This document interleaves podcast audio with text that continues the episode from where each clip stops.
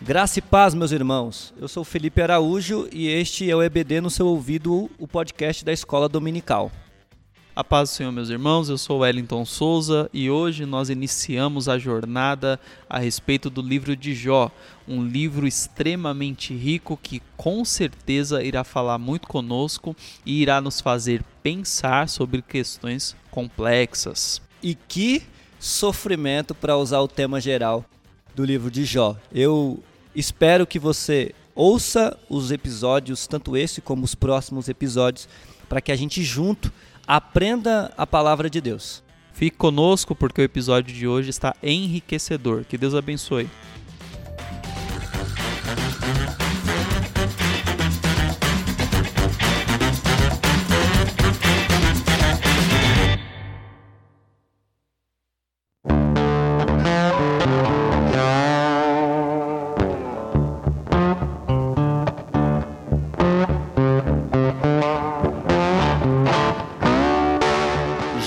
Capítulo 1, versículo 1. Havia um homem chamado Jó que vivia na terra de Uz. Ele era íntegro e correto, temia a Deus e se mantinha afastado do mal. É assim que começa a história de um dos grandes personagens da Bíblia Sagrada, Jó.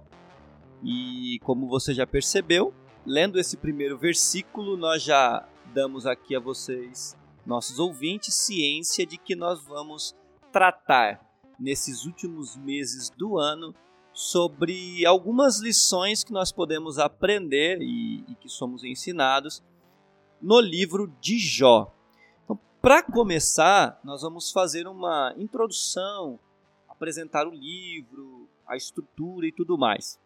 Então, a primeira coisa da gente entender é que o livro de Jó faz parte da terceira seção do cânon judaico, que é a seção dos escritos, que muito diferente da nossa seção na tradição cristã, que nós chamamos de livros poéticos, não é? é o, no cânon judaico a gente tem uma diferença justamente porque o cânon judaico só compreende o Antigo Testamento e a seção em que o livro de Jó está são os escritos que compreendem tanto Salmos como Provérbios, Eclesiastes, inclusive o rolo de Esther, Ruth, Crônicas e alguns livros que para a gente são considerados, por exemplo, como históricos, né? Ruth, por exemplo, Crônicas, Esther, por exemplo, como históricos né? na tradição cristã. E o livro de Jó, como já mencionei, ele está dentro do que nós chamamos de seção de livros poéticos na tradição cristã né, é, da Bíblia Sagrada, das traduções que nós temos aí ao longo é, dos anos em praticamente todas as línguas, se segue pelo menos a tradição mais, digamos, latina, romana e da, da questão da tradução bíblica ou da composição da Bíblia. Tudo bem? Ele é o primeiro dos livros poéticos, perfeito? Só para lembrar, o cânon judaico é dividido nas três partes: a Torá, os profetas e os escritos. O livro de Jó é um dos mais complexos da Bíblia Sagrada. Talvez o Hélio concorde comigo e talvez você ouvinte também concorde comigo. É, seja pela profundidade do tema, que é o sofrimento humano, né, ou seja pelas questões do livro em si. Por exemplo, é, o lugar no cânon judaico, a veracidade da história, que é discutida, por incrível que pareça, né, ela é discutida, muitas pessoas discutem se a história é uma história de fato real ou não. É, é, óbvio que nós acreditamos que é uma história real e a gente vai explicar isso, vai mencionar isso. É, a questão da terra, do lugar, a estrutura do texto, né? enfim, é, a dificuldade é muito grande para os leitores do livro de Jó. Para ler o livro, né, a gente tem que ter bastante cuidado, bastante humildade. Mas usando as palavras aqui de Laser, Hubert e, e Bush, na, no livro editado pela Vida Nova, né, que é a introdução ao Antigo Testamento, então todo leitor aí, estudante da teologia, provavelmente já teve contato com esse livro, usando as palavras deles em relação ao livro, A gente vai começar o estudo dessa história, deste livro. Abre aspas. Todos que testemunham o desastre na terra de Uz bisbilhotam a conversa no tribunal de Jafé, arbitram o debate entre Jó e seus amigos ou se arrepiam com a voz que sai do redemoinho, terão modificado as suas crenças básicas, terão alterado a sua concepção de soberania e liberdade divinas, bem como sua ideia de sofrimento, arrogância, integridade humana. E é assim que nós damos início, né, Wellington, a, ao estudo do livro de Jó.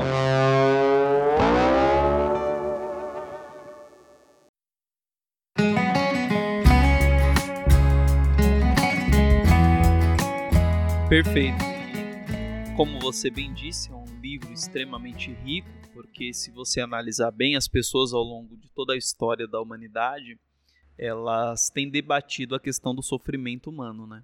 E eu me arrisco a dizer que os escritos de Jó, o livro de Jó, é uma das literaturas que mais se esforça nesse quesito, né, de debater, que propõe questões e digo, digo ainda mais questões que até hoje elas permeiam a nossa mente, né, questões que até hoje elas muitas vezes ficam sem respostas, mas o nosso convite é para que o ouvinte permaneça conosco, para que todos juntos possamos nos aprofundar nos ensinos que tiraremos a respeito dos escritos de Jó. Mas antes ainda da gente se aprofundar no conteúdo explicitamente do livro de Jó, nós vamos aqui dar o pontapé inicial falando a respeito de um dos, uma das polêmicas né, do escrito de Jó, que é a questão da autoria, Felipe, né, da autoria do livro de Jó. Na verdade, assim, existem alguns palpites né, que na nossa visão não passam de palpites mesmo. Os palpites a respeito da autoria, há quem diga o próprio Jó, há quem aponte para Moisés, há quem diga Eliú, não sei se você pegou mais algum palpite, né? Tem Salomão, acho Salomão. que tem, tem quem diga Salomão, né? E assim, embora a maior parte do livro ela consista nas palavras de Jó e dos conselheiros dele ali, dos amigos, né, de Jó, o próprio Jó não foi o autor do livro. Né? Isso a gente constata fazendo um estudo minucioso que o próprio Jó não foi quem escreveu.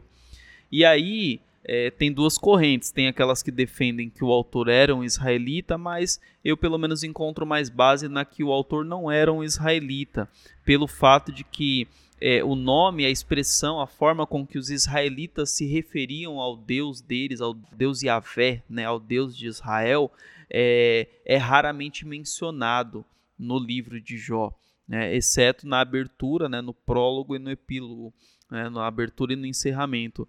E aí já nos diálogos que existem ali no meio, no centro do livro, os termos que eles são aplicados para se referir a Deus são geralmente os termos que quem usavam eram os vizinhos de Israel. E além disso, nós temos também é, que destacar o fato de que no livro em si não há nenhuma é, explicação, não, não, há nenhuma menção explícita a um costume de Israel, por exemplo. Nós temos, vai, no começo do livro, alguma citação de Jó fazendo sacrifício pelos seus filhos, mas sem sacerdote. É algo que é, deve se destacar. Então, dá-se a entender que o autor do livro de Jó não era um israelita. É, a autoria, né, e aí a gente precisa ter essa clareza de entender que a autoria e o lugar, né, a autoria e a data, a autoria né, e o espaço aí da história, elas estão muito correlacionadas. Então, por exemplo, quando nós falamos né, é, do próprio Jó, quando ele diz aqui é da terra de uso, o próprio livro diz, né, nós estamos dentro de um contexto um pouco mais, né, ou mais árabe do que propriamente judaico. Então, a gente fica, fica claro que a autoria e perceptível não é do próprio Jó e possivelmente não é uma autoria né, de um judeu propriamente dito. Talvez. Na verdade, irmãos, a gente precisa ter o cuidado quando a gente falar não é um judeu propriamente dito.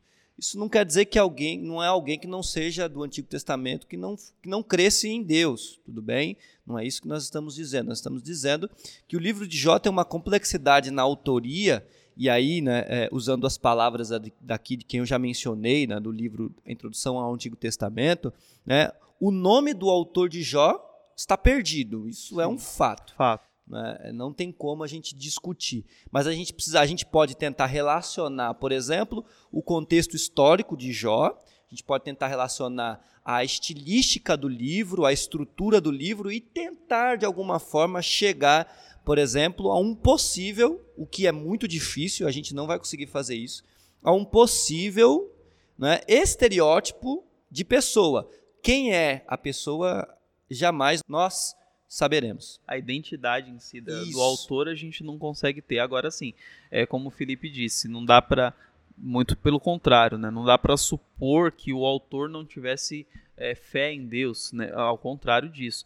E na verdade, já que a gente colocou aqui que não deve, não é o próprio Jó, a gente concorda que é alguém que sofreu ali junto com Jó ou alguém que tinha profunda empatia pela situação, porque a forma com que a história nos é apresentada, é, o autor demonstra que é alguém que é, é, é, parecido com alguém que sofre na pele, né? Então até por isso há alguns estudiosos que palpitam que tenha sido o próprio Jó, que a gente já já disse aqui que não é, né? Pelo menos é, tudo leva, leva a crer que, como o Felipe disse, a identidade do autor e qualquer busca nesse sentido é fatada ao fracasso, porque não, não há realmente nenhum indício no livro ou fora dele que nos aponte para quem tenha é, escrito a respeito do livro de Jó. Isso. É, inclusive, né, é, mesmo nos achados, por exemplo, uma, uma outra coisa que é discutida que o Eton vai apresentar, que é a questão da data, né, os achados ali de Qumran e tudo mais, né? Os... Não há uma possibilidade dessa descoberta também. Né? É, já se há uma pesquisa, há pesquisas, mas nunca se chega a uma conclusão de fato da autoria do livro de Jó. O importante, né, além da autoria, né, Wellington, é entender que o livro de Jó é sim inspirado por Deus.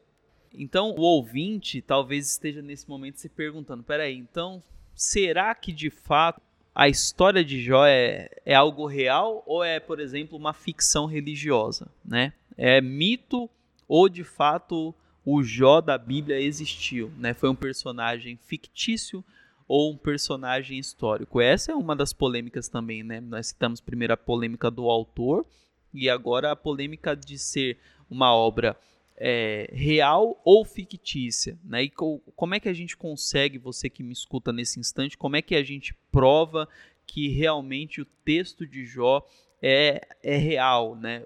O personagem Jó é um personagem histórico, não é? Então, é, há uma das regras da hermenêutica que é a Bíblia interpreta a própria Bíblia, né? Então nós em primeiro é, passo, nós sempre recorremos à própria Bíblia para responder questões dela mesmo. Então, essa questão de que se Jó ele realmente existiu, ela é respondida com uma referência usada pelo profeta Ezequiel. Quando você abre a Bíblia em Ezequiel, no capítulo 14 e o verso 14, você vai encontrar a seguinte expressão do profeta, né? na verdade, a expressão de Deus ao profeta. Assim, ainda que estivessem no meio da terra, né, no meio dela, esses três homens, Noé, Daniel e Jó. Eles, pela sua justiça, livrariam apenas as suas almas, diz o Senhor Deus. Isso Ezequiel 14 e o verso 14. Aí você vai para o mesmo capítulo, Ezequiel 14 também, e o versículo 20, novamente é, é usada a palavra de Deus é dita da seguinte forma: ainda que Noé, Daniel e Jó estivessem no meio dela, né, no meio da terra, vivo eu, diz o Senhor Deus, que nem um filho nem uma filha eles livrariam, mas somente eles livrariam as suas próprias almas pela justiça. Então vamos lá. Observem bem. Nós estamos aqui esclarecendo o ponto de que se o personagem Jó ele de fato ele merece a nossa credibilidade. Se ele foi real ou foi um, ou apenas um, um, personagem fictício, que é uma das questões levantadas, visto que nós temos dificuldade para provar quem foi o autor e temos ainda alguma dificuldade em provar, e vamos explorar isso, da, conversar sobre isso daqui a pouco, a respeito de qual que é a posição exata de Jó dentro do cânon, né? É, qual foi a data exata em que ele foi escrito. Então, é, para responder essa pergunta, nós recorremos primeiro a esse texto de Ezequiel, visto que Deus, em uma conversa com o profeta Ezequiel, alega que é, apenas pela justiça de Jó ele seria livrado. E aí Deus coloca Jó no mesmo degrau de Noé e Daniel. Dito isso, se nós fôssemos questionar a veracidade da existência de Jó, nós também teríamos que questionar a veracidade da existência de Noé e de Daniel. Então, peraí, se você acredita que Noé e Daniel existiram, também é necessário acreditar que Jó existiu, certo? E a título de curiosidade, para a gente continuar e, nesse entendimento de que Jó de fato é uma personagem real, que quando Jesus ele cita, porque Jesus não fala o nome de Jó, certo? Jesus, pelo menos Jesus não fala, pelo menos que a gente não saiba, porque nos evangelhos nós não temos essas menções. Mas quando Jesus, lá em Lucas 24, 44, né, é, diz que importava cumprir tudo o que dele estava escrito, né, Jesus dizendo, tudo o que de mim estava escrito na lei de Moisés, nos profetas e nos salmos, essa expressão nos salmos, na verdade, né, grande parte dos teólogos, dos estudiosos, da literatura do, do Novo Testamento, mencionam e acreditam que Salmos aqui Jesus está se referindo aos escritos.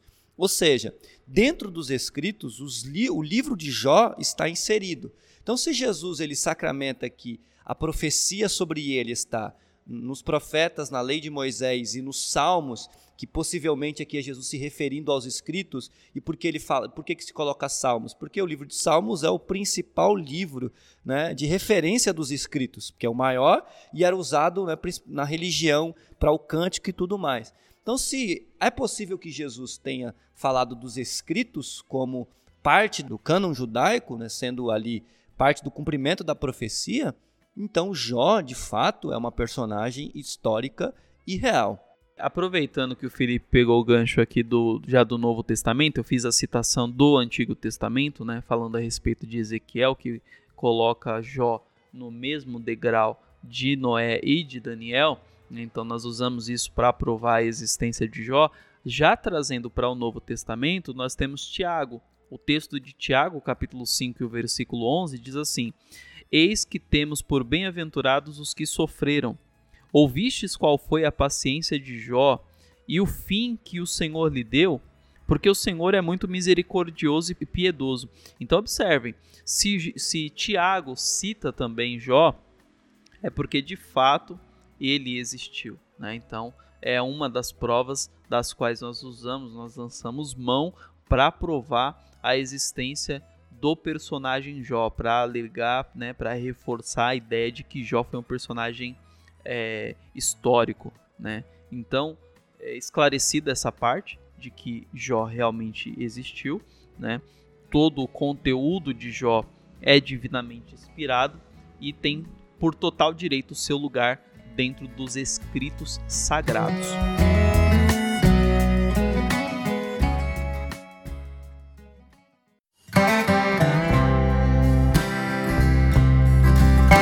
Bom, Agora nós avançamos então para a questão da data da composição. Essa a data da, da composição e também questão de quando viveu Jó, né? A data em que este homem viveu. Também, assim como a questão da autoria, é algo que há é, polêmica, diversos palpites, né? Porque é algo não, não, não há uma prova concreta. O que há são suposições e a gente junta algumas evidências para poder colocar ali uma, uma época aproximada em que Jó tenha vivido. Então, o palpite da, da qual nós mais é, encontramos evidência é que Jó ele viveu na época patriarcal. Né? Jó ele vive ali próximo a, a época de, de Abraão, de talvez antes de Moisés. Né? Então é essa. de 2000 e 1500 antes de Cristo. Exato. Quais são os argumentos que nós usamos, argumentos bíblicos que nós usamos para sustentar esta prova de que Jó, essa evidência de que Jó ele vive é, na época patriarcal? Bom, vamos pelo seguinte raciocínio. O livro de Jó afirma que Jó ele vive 140 anos depois da restauração de sua saúde. Então vamos colocar aqui um palpite. Vamos supor que Jó ele antes de toda a crise, né, de toda a perda que ele teve, vamos colocar um palpite que Jó tenha vivido lá os seus 50, 60 anos. Estou chutando aqui, né? Não sei se o Felipe encontrou algum autor que tenha falado algum não, o que se sabe é que Jó ele já estava em idade, assim, né, digamos para a gente, né, idade né, mais avançada, né, 60, né, 60 para cima, porque é, acredita-se aí pela, pelo entendimento do número de filhos, né, Exato, né, isso que eu ia falar, o número de filhos, né? número de filhos e tudo mais, né, e os, os próprios amigos, né, e a referência de que Eliú era mais novo que eles, os quatro, né, tanto os três amigos como o Jó, então dá-se a entender, e aí a gente precisa compreender isso, porque a, a, a questão da idade era muito importante, não é? Para o, o, a, para a tradição oriental ali né, da, da, da, época, né, ali Abraão, já que a gente está mencionando ali Abraão, que Jó está próximo a Abraão, Isaac, Jacó, a questão da idade era muito importante. Então, quanto mais, é, é, mais velho, é, acreditava-se que mais sábio era. Então, é bem possível que, a, que Jó já estivesse ali de 60 anos para cima. Isso, claro, são suposições, suposições, não são afirmações né, de que existe um, de fato uma idade para ele. Exato, mas aí vamos seguir nesse palpite, nesse raciocínio, que Jó tenha vivido por volta de 60 anos antes das suas, das suas perdas ali, né, de perder os filhos e tal. Aí, o fechamento da história, pulando agora para o capítulo 42 e o verso 16 e 17 de Jó, diz-nos o seguinte: Depois disso, né? Então, depois de todo o infortúnio ali que Jó viveu, nós já estamos na etapa em que Deus muda o cativeiro de Jó. Então o texto diz: Depois disso viveu Jó 140 anos e viu seus filhos e aos filhos de seus filhos até a quarta geração. Então morreu Jó velho e farto de dias. Então, aqui em Jó 42, verso 16 e 17, está nos afirmando que Jó ele viveu depois que o Senhor restabeleceu tudo que ele havia perdido, ele viveu mais 140 anos. Então, se nós. Nem, não estou nem considerando aí quanto tempo foi essa prova de Jó, quanto tempo demorou, né? É, do período ali que ele. Essa, o capítulo 3 de Jó até o 38, até, até o 42, vai. Quanto tempo durou essa, essa dificuldade de Jó? Não sei, período que ele ficou enfermo, etc. Vamos colocar aqui, vai, um, três anos palpite, tá? 3 anos. Então 60 que ele viveu, mais 3, e aí depois disso ele vive mais 140. Dá uns 200 anos aí, né? 140 mais 60. Então dá, dá uns 200 anos aí, a soma total dá uns 200 anos. 60 mais 140 é um total de, de, de 200 anos né, que Jó vive. E aí, então, observem bem, recapitulando, nós estamos usando esse argumento para é, lançar luz a respeito da época em que, em que Jó viveu, né? Suposições, como nós dizemos. E aí nós falamos que o que é mais provável é que ele tenha vivido na época patriarcal. E aqui nós citamos a respeito da idade de Jó. Por que, que eu segui esse caminho a respeito da idade de Jó? Porque se você compara as evidências bíblicas, você vai observar que a expectativa de vida na narrativa bíblica é perto de 200 anos ela condiz muito mais com a época patriarcal, quando você compara as idades dos homens que viveram, por exemplo, na época de Abraão, de Isaac, Jacó, até um pouco antes disso, você vai ver que a expectativa girava em torno disso, né? Acho que depois só Moisés ali na narrativa bíblica vai viver um pouco mais de anos ali, Sim, 120, se eu não 120, me engano, né? 120. Então você pega, por exemplo, antes de Moisés, é, ó, Abraão. Abraão vive 165 anos, né? Você pega isso lá em Gênesis 25, verso 7. Jacó vive 147 anos, né? Então, estou pegando ali alguns personagens da era patriarcal, né? Quando você já pula para Moisés, para a época de Moisés, você já tem 120, que é Moisés, 110, que é Josué, né? Então, a, é, a, a, expectativa de vida vai diminuindo, vai né? diminuindo. E aí não tem como a gente não se lembrar daquele diálogo é, de Deus com Noé, né, com a humanidade, em Gênesis 6 e o verso 3, quando Deus diz assim: Não contenderá o meu espírito para sempre com o homem, porque ele também é carne, porém os seus dias serão 120 anos. O restante disso é fado da carne, né? Então, é, leva-nos a crer que a partir do dilúvio, a expectativa de. Antes, nós temos nos primeiros indícios ali de humanidade em Gênesis, nos capítulos iniciais, nós temos homens que vivem é, longos anos 800, 900, Metusalém e etc. Aí vai a coisa abaixando, abaixando, abaixando, e aí nós temos, é, na época pós-Moisés, a maioria das pessoas vivem menos de 120 anos, antes, na época patriarcal, que gira em torno de 150 a 200 anos. Então, é uma das teses, tá? é um dos argumentos que nós usamos para defender é, a respeito da data em que Jó viveu, ali próximo à época patriarcal. É, e é até interessante, né, que, que uma curiosidade, há alguns que acreditam que Jó viveu até antes por conta dessa questão da idade, a, e aí, fazendo essa análise, lembrando que nós, o livro de Jó, como disse lá no começo, é um, de uma complexidade imensa, tanto na questão do tema como na questão do livro em si. Então, a gente está trabalhando aqui com as ideias que são postas ao longo dos anos nas análises. Há alguns que acreditam que Jó viveu antes, até antes de Abraão, por essa questão de expectativa de vida, por exemplo, por ele ter vivido aí cerca de 200 anos, né? fazendo uma conta básica aqui, mais ou menos, né? fazendo uma conta básica, mesmo que Jó fosse mais novo, por exemplo, 40 anos, 180 anos, já era uma idade um pouco mais é, é, acima e tal, mas lembrando, o, a época de Jó né? e aí eu volto a dizer, época, autoria, sobretudo contexto histórico, data, está muito ligado um com o outro. Então, as interpretações sempre vão nessa, nessa linha, né? de olhar o, o contexto histórico, de olhar a personagem, o estilo e assim por diante.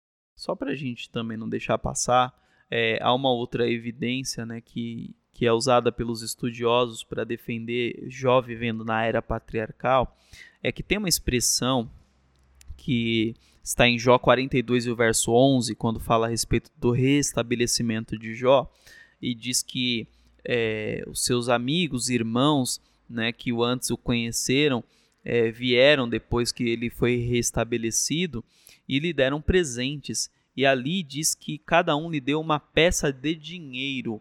E essa expressão peça de dinheiro, conforme os estudiosos afirmam, ela só é usada, a expressão hebraica ela só é usada igual a Jó só em Gênesis 33 e o verso 19. Né? Então é um dos argumentos que é usados para sustentar essa, essa tese de que Jó ele vive na era patriarcal. E além desses, né, tem aqueles mais comuns, né? Por exemplo, se você olhar é, as posses de Jó, correto?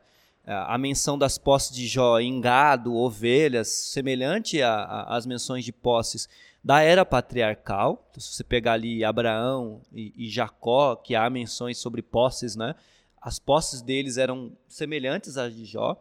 E a questão que o Wellington mencionou né, ali um pouco atrás, que é a questão do sacerdócio. É, na era patriarcal, quem exercia o sacerdócio era o próprio líder, o próprio patriarca da família. Né? Então, observe que lá no começo, no capítulo 1 do, de Jó, você vai perceber aí que o próprio Jó é quem fazia, quem oferecia é, o sacrifício pela família, né? o versículo, a partir do versículo, versículo 5, versículo, você vai ver que no versículo 5 você vai perceber que é Jó quem oferece, é Jó quem faz o sacerdócio. E é a mesma coisa que aconteceu, por exemplo, com Abraão e tudo mais. Ele exercia esse sacerdócio dentro de casa. Então, é, é, aqui é, há uma, um outro indicativo de que a história de Jó não acontece no período israelita de nação, depois da formação, depois de, né, da, da era mosaica. Acontece anteriormente, porque o fato de um, de um familiar ser sacerdote de si mesmo, de si mesmo que eu falo é de si, da sua família, de oferecer a Deus o culto ali por ele mesmo, o coloca fora né, desse ambiente israelita. Porque se a gente pegar o livro de Levítico, por exemplo, nós vamos perceber que toda é, é, que todo o, o, culto, todo, a, a toda a dog, todo o dogma da, da religião judaica agora já não é mais o próprio líder da família, a não ser que ele seja um sacerdote, mas mesmo assim, tem um lugar específico, que é o tabernáculo, e depois o templo, e aí tem uma pessoa específica, que é um sacerdote da tribo de Levi. E aqui você não tem, em Jó você não tem isso.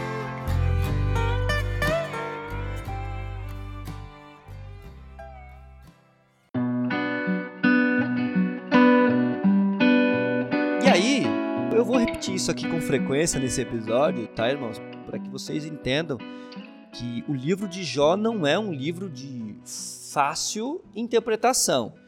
É, quem acredita que pode ler o livro de Jó e, e ter todo o conhecimento do livro de Jó é, facilmente, é, está se enganando, porque o livro de Jó é um livro complexo e, como você já observou, né, a questão do, da autoria, né, do lugar no cânon, né, é, do contexto histórico em que Jó está é, escrito, é, ou que a história de Jó acontece, a própria data da, da, do livro é uma complicação, porque, por exemplo, você tem aí menções até mais ou menos 700 e 600 antes de Cristo, que você tem uma conclusão da obra. Então, é, o que você está querendo dizer, Felipe? Que a obra não foi escrita lá, lá na época de Jó? É bem possível que não. Porque lembra que nós falamos, não foi o, provavelmente não foi o próprio Jó quem escreveu a história. Né?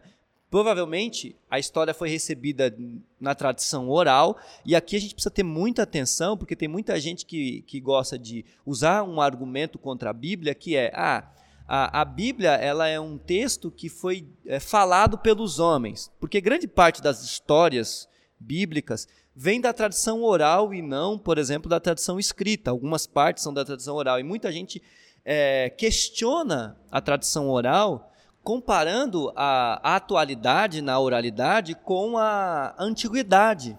Né, Wellington? O que, que acontece? Na antiguidade, a tradição oral era muito importante. Porque não se tinha um acesso à escrita tão fácil como, por exemplo, nós hoje né, é, leigos, intelectuais, pobres e ricos, né, de diversas classes sociais, de diversos âmbitos sociais, temos acesso. Hoje nós temos acesso à escrita muito fácil, mas na antiguidade, na antiguidade, antes de Cristo e tudo mais, você não tinha esse acesso à escrita. Veja, por exemplo, nós sabemos que a escrita ela vai começar ali, né, é, na Mesopotâmia, com os egípcios também, na China. Só que quem tinha acesso a essa a, a, escrita não eram as pessoas comuns, eram as pessoas que tinham mais condições, vamos dizer assim.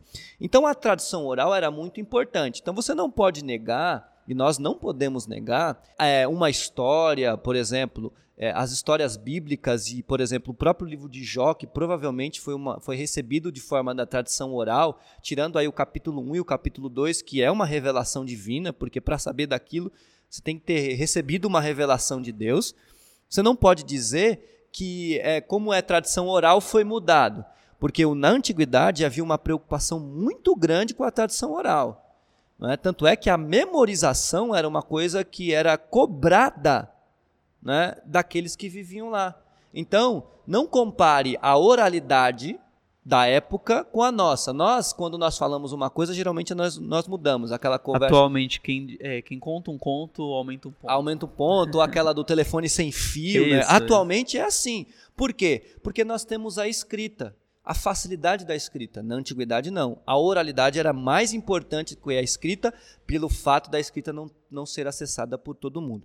Bom, dito isto, né, é, eu sei que é complicado, e volto a dizer, é complicado mesmo, Dito isso, tem uma outra coisa né, no livro de Jó que chama muito atenção, Wellington, que é a questão da literariedade do livro, do gênero do livro, né, é, de como o livro é construído. Na verdade, a gente só precisa entender. Né, eu, como um professor de língua portuguesa, né, posso fazer isso aí com tranquilidade, pelo menos eu acho. Né? O que, que é um gênero? Né, para vocês entenderem, eu vou falar de gênero aqui só para vocês entenderem. Gênero é um texto tudo bem, que funciona com um objetivo específico na sociedade. Então, só para exemplificar, nós temos a notícia, nós temos a propaganda, nós temos a entrevista, a reportagem, a receita culinária, uma série de, de textos que nós utilizamos no nosso dia a dia. Cada texto tem uma função, isso é gênero. Tudo bem? Então são os textos que nós utilizamos no dia a dia ou lemos no dia a dia para determinado ponto específico. Quando eu falo de gênero, a Bíblia também é composta, o livro sagrado também é composto de gêneros. Então você tem diversos gêneros no texto sagrado. E o livro de Jó, ele se encaixa dentro do que nós chamamos de um gênero, e aqui eu estou falando de forma mais geral, tudo bem? De um gênero literário. É óbvio que existe uma discussão imensa em relação a que gênero específico o livro de Jó é. E é, cá entre nós, não existe um gênero específico para o livro de Jó. Por quê? O livro de Jó, o Wellington apresenta uma queixa, ou apresenta queixas, por exemplo, né, quando nós pegamos Jó reclamando, lamento, que é quando alguém está né, lamentando um sofrimento, uma disputa legal, por exemplo, a conversa entre os amigos de Jó e Jó, né, essa disputa, porque se nós percebermos, é uma disputa entre eles, eles estão tentando argumentar. Uma preleção escolar, ou seja, como se fosse um livro didático, é um livro de ensino, e o livro é, de fato, ele ensina muita coisa. Um debate filosófico, e aí eu falo filosófico no sentido teológico, porque os três amigos de Jó e Jó, eles discutem filosoficamente o, o conceito de mal e, e bom, o conceito de sofrimento e não sofrimento por causa do pecado, por exemplo. Alguns vão dizer que o livro pode ser até se encaixar numa comédia, e comédia, entenda aqui, não é igual, por exemplo, as séries ou né, os stand-ups que a gente vê aí na internet, tudo bem? Comédia no sentido clássico, aquela coisa irônica né, que aponta para algo irônico. E o livro tem isso, né, essa coisa do, do, do irônico. É lógico que com menos teor. Alguns vão dizer que também pertence a um gênero épico, porque conta, na, conta uma história de forma poética e épica né, de uma personagem histórica que é Jó.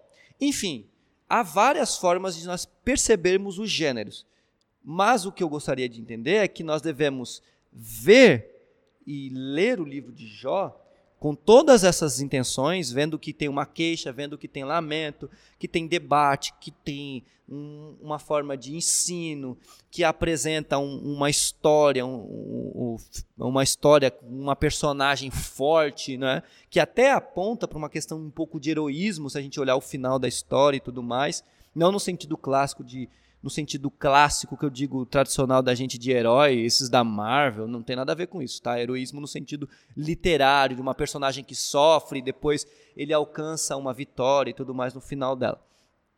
Nós devemos ler o livro de Jó, tudo bem? De forma literária.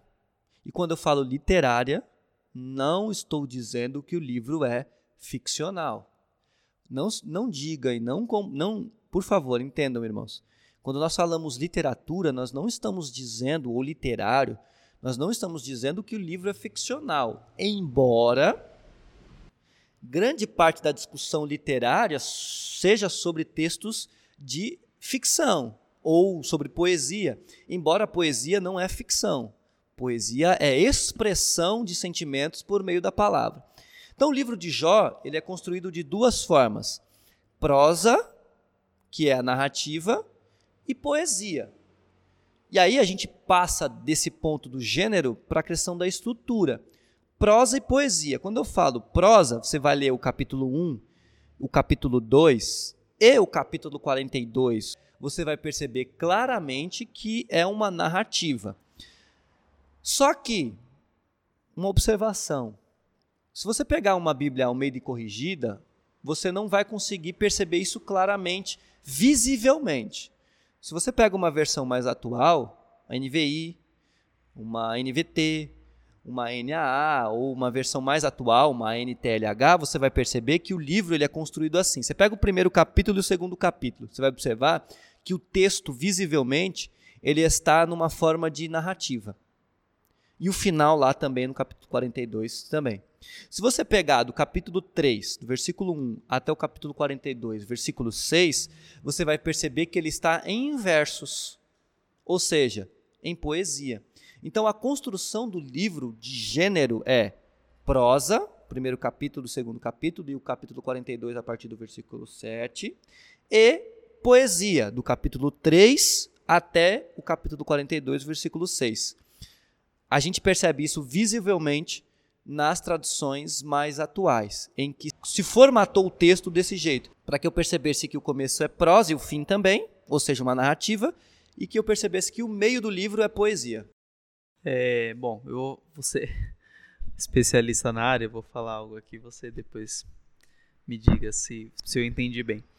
É como se o é como se a história de Jó fosse parecida com uma, uma peça teatral, aonde um autor, um narrador, um, o diretor, vai, da peça abre a peça, imagina que a gente está sentado numa plateia e aí o diretor vem nas cortinas ali, né? Abre as cortinas, aparece pra gente, conta uma história, conta o quadro geral da história, né?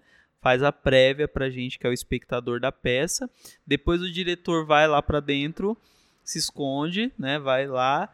E aí sim as, as cortinas se abrem e começa. Aí começa o capítulo 3. E aí é, o desenrolar vai desenrolando a poesia, a citação de, de diálogos ali no meio daquela poesia e versos, etc. E isso se arrasta até o final, acho que do capítulo é, até o 42, quando a gente tem um, um outro fechamento. Mas em todo o tempo fica nítido no texto, pelo menos essa impressão que eu tenho, de que nós, espectadores dessa peça, né, fazendo essa analogia, a gente tem informações que o, o, o ator da peça, que é Jó e os amigos, não tem. Então a gente está assistindo uma peça que o narrador contou pra gente, mas os atores ali, os personagens. É igual quando você está assistindo um filme e, por exemplo, você já, já sabe que aquele caminho que o personagem né, tá fazendo ele é o caminho que pode ter o, o, o assassino ali, o, o bicho papão ali e tal. E você tá assistindo, você fala, não, não vai por esse caminho, é porque você tem informação que talvez ele, ele o, o, ator, o personagem não tenha, né? Às vezes você vê um personagem, a mocinha ali, sendo muito inocente, confiando no vilão e tal, e você fala, não, não acredita nele e tal, porque ele tá mentindo porque nós temos uma informação de fora, nós temos o quadro geral. Então, é, não sei se essa comparação dá para. É, olhando em termos, né, pensando aí no teatro, no cinema, é justamente isso, porque você tem o prólogo que é o início, o capítulo 1 e o capítulo 2, que é a introdução, a apresentação da história propriamente dito, né? É uma cena que antecede a história, que o prólogo é isso, é uma informação colocada que antecede é, a história, nesse caso, o diálogo de Jó e os amigos, o monólogo né, de Jó, depois o monólogo de Eliú, aí vem o monólogo de Deus ali com umas interferências de Jó, e aí por fim o epílogo que é a finalização da história em narrativa. É mais ou menos essa ideia mesmo. É como se eu estivesse enxergando uma peça. Alguém aparece, não é? fala lá, dá o início da peça, e aí vem as personagens, e depois sai essas personagens e essa mesma pessoa finaliza a peça. É mais ou menos essa ideia. Tudo bem? E aí a gente precisa entender, quando eu falo poesia, vocês vão perceber que os diálogos e os monólogos de Jó, os diálogos dos amigos de Jó, o monólogo de Eliú, e a fala de Deus ali, né, o, o, diálogo de Deus com Jó, e na verdade monólogo, porque Jó não consegue, mal consegue responder a Deus ali, né, é, é, quando Deus aparece a ele, são construídos em poesia, tudo bem? Então é isso que tem que ficar claro. Você não pode ler o livro pensando que você está lendo simplesmente uma narrativa. Você tem que ler o livro iniciando como uma narrativa, mas percebendo que a partir do capítulo 3 você está lendo poesia. Você está vendo um diálogo você está lendo um diálogo entre personagens ali da, da, da, história de Jó, entre Jó e seus amigos, entre né, Eliú e tudo mais, e o próprio Deus, só que você está lendo um diálogo em poesia. Então você tem que ler de forma poética. Porque se você ler como uma história, você não vai conseguir perceber né, a força que tem os diálogos né, é, no texto. Porque nós temos que ter essa noção de que os diálogos do texto são muito fortes. São muito fortes mesmo, justamente por conta da poesia que há nele. Tudo bem? Aí pensando nos diálogos, aí propriamente dito, da estrutura ainda, os diálogos é dividido em três ciclos, tudo bem? Os três ciclos, o, o diálogo entre Jó e seus amigos, Tudo bem? Você tem ali Jó lamentando, e aí depois o diálogo aparece os amigos e tudo mais.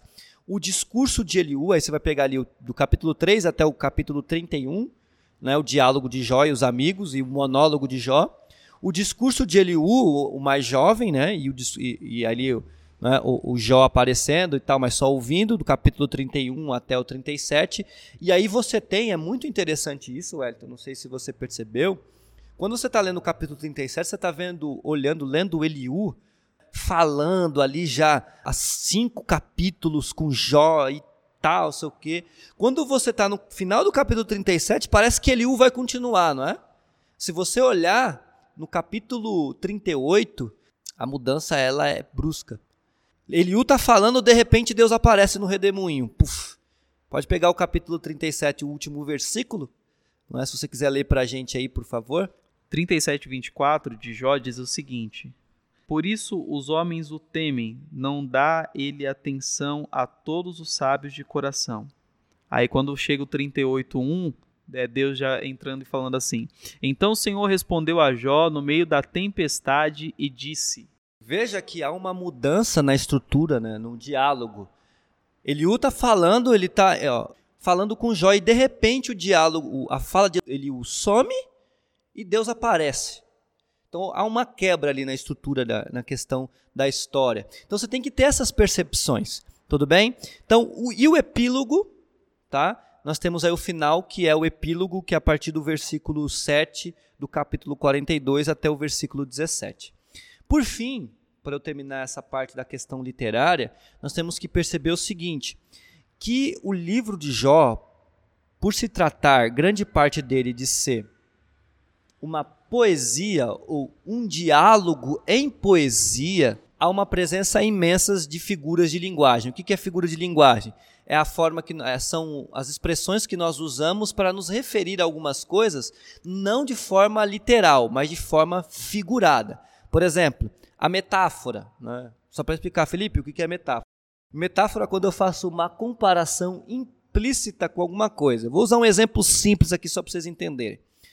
Né? É, a minha esposa é uma flor. Veja que eu estou dizendo assim, eu não estou dizendo que a minha esposa é como uma flor, é uma metáfora, é uma comparação implícita. Estou dizendo, a minha esposa é uma flor. O que, que eu estou querendo dizer? Eu estou querendo dizer que a minha esposa ela é bonita como uma flor, ela cheira bem como uma flor, ela traz beleza para o ambiente como uma flor. Então a metáfora é isso, é essa forma de utilizar uma expressão para dizer algo né, sobre alguma coisa ou sobre alguém. O livro de Jó é repleto de metáforas. Eu vou citar só uma e vou deixar você procurar aí em curiosidade as metáforas. Jó 9, 25. Minha vida corre mais depressa que um atleta. Foge sem jamais ver alegria. Ou seja, isso aqui é uma metáfora. Está dizendo que a vida dele é mais rápida que o Ayrton quando está fazendo as corridas dele na rua. Pace aí de 4.0. 3,5, brincadeira, vamos lá. Então ele está dizendo: a minha vida corre mais rápido, ou seja, a minha vida é mais rápida que um atleta, um atleta que faz corrida muito rápida. Está dizendo que a vida dele está indo embora muito rápido por conta da doença. Símile, o que é símile? Símile é uma comparação explícita, ou seja, existe uma expressão, uma comparação clara. Pega aí Jó 29 e 23, por exemplo. O texto diz assim: Esperavam minhas palavras como quem espera a chuva. Bebiam-nas como chuva de primavera. Veja que o como, ele faz a comparação aí. Isso é uma figura de linguagem, é uma símile. Paralelismo, um dos grandes recursos linguísticos né, da tradição hebraica, da tradição judaica, o paralelismo. O que é o paralelismo? É quando eu, eu pego né, essas as informações, os textos, e coloco eles né, de formas parecidas, ou repito aquilo de forma parecida dentro do texto. Então, por exemplo, se você pegar aí Jó, capítulo 38, versículo 3, quando Deus já é, interpela, ou seja, fala com Jó, ele diz assim, ó, prepare-se como um guerreiro, pois lhes farei algumas perguntas e você responderá. Aí lá no capítulo 40, no versículo 6, Deus vai falar a mesma coisa com Jó: prepare-se como um guerreiro, pois lhe farei perguntas e você responderá. Isso aí é a ideia de paralelismo, de pegar essas informações e colocando uma do lado da outra e tudo mais. Ironia, por exemplo, Se você pegar a fala de. Tem uma fala de Jó, Wellington, que eu acho incrível, no versículo 2 e 3, quando ele vai responder os amigos. Ele diz assim, ó. Isso aqui é ironia pura. Ele diz assim, ó. Grande, grande ajuda você deu aos indefesos. Belo socorro prestou aos fracos. Como esclareceu minha ignorância? Sábio conselho ofereceu. Se você lê isso aqui como se fosse uma afirmação, um elogio, você está lendo errado. Porque isso aqui é uma ironia. É como se Jó estivesse olhando para o amigo falando assim: Meu, o que você está falando aí não tem nada a ver. o que você está dizendo não se encaixa. Então, há inúmeras figuras de linguagem no livro de Jó. Há quem diga que a riqueza literária no texto de Jó, e eu também ouso dizer isso, por gostar muito de literatura, é invejável a muitos poetas. Porque o texto construído, capítulo 3, e aí eu estou falando da poesia em si, até o capítulo 42, versículo 6, unindo-se ao prólogo, Wellington, é de uma riqueza literária inimaginável. Todo leitor que gosta de literatura, que gosta de poesia, cristão ou não, devia pegar o livro de Jó e ler como uma poesia, né, e se deleitar de fato, né, além do tema, além dos recursos teológicos, além de toda a questão teológica, temática do livro, mas se deleitar na poesia que é construída. A pessoa que escreveu o livro de Jó, com certeza era uma pessoa hábil com a pena. E é claro, e, e com certeza foi muito, mas muito, muito inspirada por Deus.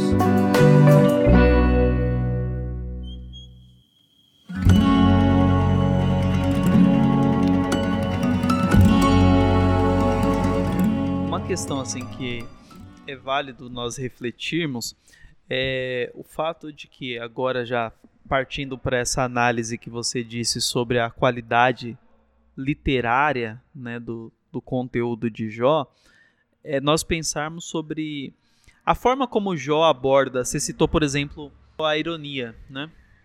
A forma como Jó aborda a Deus, né? Como ele se dirige a Deus, pensando até para os nossos moldes mais modernos, menos ortodoxos dos dias atuais, ela é muito ousada, porque Jó ele se dirige a Deus de uma forma que ultrapassa todos os limites ali da, da, da, da religião, é, vamos dizer assim, de um certo respeito, entre aspas, aqui, que qualquer um pode ter, porque ele se dirige para Deus de uma forma que parece-nos, né, o estilo literário permite a gente ter essa noção, parece-nos ser até agressiva. Tem hora que ele fala com Deus, né? Tem horas que parece que ele está agitando os punhos contra Deus, e os amigos dele o acusam a respeito disso, e no, na reta final, quando ele está desesperado, ele, ele meio que diz assim: Deus, desce aqui, senta no banco e, e me explica, me explica, eu quero uma explicação e tal. E aí, isso, trazendo já para, né, mesmo nessa nossa aula que é introdutória, e você que está ouvindo deve ter percebido que a gente teve uma preocupação de trazer a você bastante do conteúdo denso é, de Jó que envolve muito de, de questões um pouco mais complexas, mas a gente não pode encerrar isso sem fazer algumas aplicações. E aí a gente pensa que Deus ele não se ofende com um diálogo sincero, né? É, Deus ele, ele ouve tudo aquilo de Jó e aí uma parte que não, não tô dando nenhum spoiler aqui porque a gente vai vai se aprofundar e a gente está se segurando para não trazer muito do que a gente está preparando para as aulas seguintes, no intuito de que você tenha saboreado essa abertura, mas algo que fica muito claro aqui é que Deus aprova essa postura de Jó de alguém que ora com sinceridade. E é muito bacana ter usado esse estilo de literatura poética para expressar isso, que eu acho que não seria tão fácil em outros estilos. Né? Então a gente tem essa poesia sendo citada, aonde é, é, Jó se dirige a Deus fazendo muitas vezes, como Felipe disse, ironia, sarcasmo. É, muitas vezes ele, ele fala é, seria melhor se eu morresse, etc. Porque ele é um homem que não tem vergonha, ele não tem medo de falar com Deus. Ele fala com Deus ali e ele rasga mesmo o coração. E aí, passando dessa questão né, da estrutura, a gente pode pincelar aqui para nós encerrarmos, né, Wed? algumas considerações, acho que teológicas, a respeito do, do livro de Jó. Né? Eu acho que uma primeira, a primeira coisa que, que vale se considerar, Wellington, é que, como todo livro da Bíblia, é claro, ele tem que ser lido num todo. Todo livro tem que ser lido num todo. Mas nós temos o costume de pegar os livros, as histórias e separar e fazer aplicações separadas. Por exemplo, você pega a história de Davi, você pega ali, você separa momentos da história de Davi e faz aplicações para a sua vida. Se você pega o texto do Novo Testamento, você pega partes do Novo Testamento e faz aplicação na sua vida. Mas o livro de Jó tem uma singularidade na mensagem que a história é a mensagem. É muito difícil e aí eu acho muito complicado. Assim, talvez tenham pessoas que façam isso, mas eu acho muito difícil e perigoso. É você pegar textos separados de Jó e pregar, por exemplo. Ou pegar textos separados de Jó e aplicar para a sua vida. Por quê? Porque a história toda é uma mensagem. Então eu não posso separar as partes do livro de Jó e usar isoladamente. Eu tenho que ler o livro de Jó e perceber que a mensagem é o livro inteiro. Exato. E assim, como eu disse, nós vamos ao longo das, das, dos próximos episódios, nós vamos explorar um pouco mais o tema que é um dos mais debatidos. Não tem como estudar o livro de Jó sem passar por isso, né? Mas a questão do sofrimento.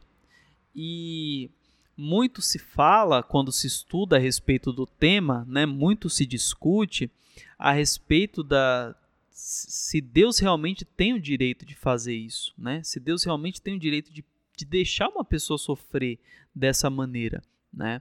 E aí, quando nós olhamos para o livro de Jó, nós concluímos, bom, uma coisa é fato, nós concluímos que Deus pode fazer o que quiser. E quem somos nós para questionar? Isso é um fato.